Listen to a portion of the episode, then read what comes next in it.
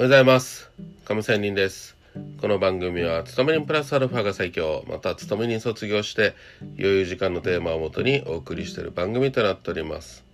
さて、FX の話ですが、今日は言葉の勉強って言いましょうか。オーバーナイトという話をしたいと思います。オーバーナイト。略して ON って言ったりするんですが、一晩越すという意味でよく使われるディーリング用語です。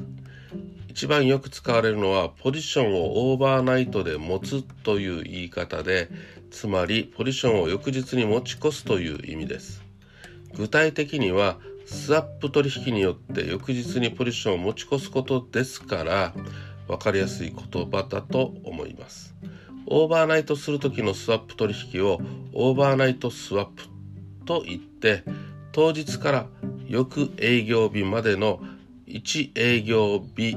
の間の最短のスワップ取引です。ちなみにポジションを週末持ち越すことをポジション over weekend と言います。インターバンクでのスワップ取引には最短のオーバーナイトスワップから始まり1週間1ヶ月3ヶ月6ヶ月1年あたりが一般的ですがさらに3年5年といった超長期のものもあります。また翌日まで有効な注文を、まあ、オーダーねオーバーナイト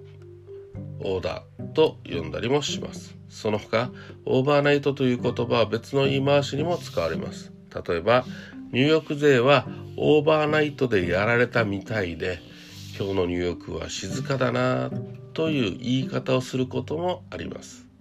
つまりニューヨークは前日から彼らの時間帯の夜間